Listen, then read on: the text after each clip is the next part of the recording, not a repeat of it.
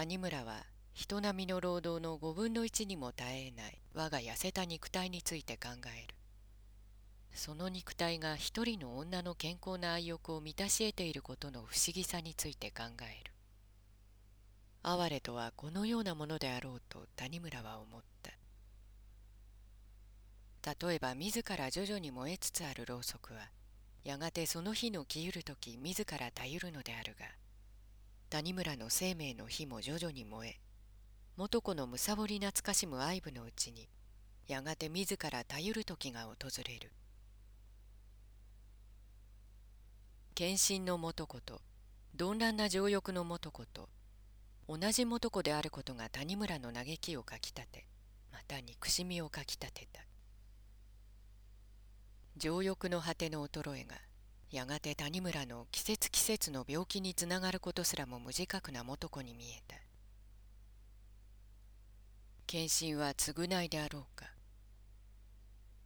水亡は死によって終わり献身は涙によって終わるであろう。数日のただ数日の涙によって。しかし情欲の元子と献身の元子には償いと称するような二つをつなぐ論理の橋はないのだと谷村は思った。元子は思慮深い人であるから下因が衰弱の因となり献身がともかくそれを償うことを意識しないはずはない。だが意識とは何ほどのものであろうか。流れつつある時間のうちにそんなことを考えてみたこともあったというだけではないのか。元子の鈍乱な情欲と元子の献身とその脳々がつながりのない別のものだと谷村は思った。元子の一つの肉体に別々の本能が住み別々の命が宿りおのおのの思考と欲求を旺盛に盲目的に営んでいるのであろう。元子の理智が二つのものに橋を渡すことがあっても元子の真実の肉体が橋を渡って二つをつなぐということはない。そして元子は自分の時間が異なった命によって隔てられていることに気づいたことはないのである。谷村は呪いつつ元子の情欲に惹かれざるを得なかった。憎みつつその魅力に惑う我が身を悲しと思った。谷村は自ら進んで元子に挑み身を捨てて情欲には苦乱した。その谷村をいかばかり元子は愛したであろうか。遊びの果てに谷村のみが我に返った。その時ほど元子を呪うこともなくその時ほど情欲の癒しさを恥悲しむこともなかった。元子は情欲の余人の甲骨たる疲労の中であたかも同時に炊事に携わるもののような自然さで事務的な処理も行うのだ。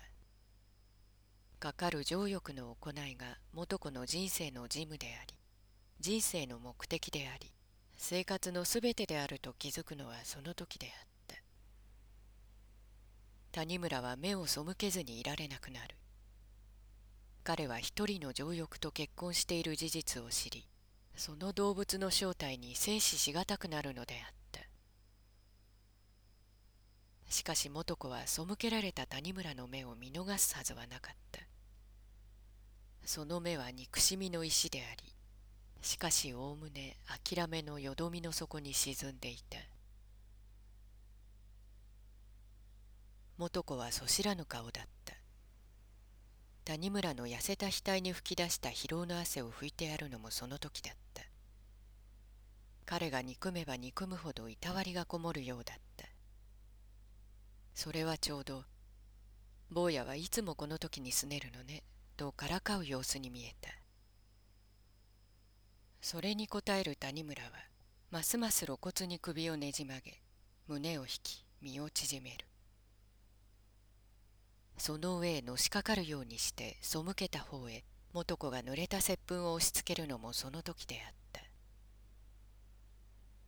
元子とは何者であるか。谷村の答えはただ一つ。元子は女であった。そして女とは谷村には全ての女がただ一つにしか見えなかった。女とは思考する肉体でありそしてまた肉体なき何者かの思考であった。この二つは同時に損しそして全くつながりがなかった。尽きせぬ魅力がそこにあり尽きせぬ憎しみもそこにかかっているのだと谷村は思った。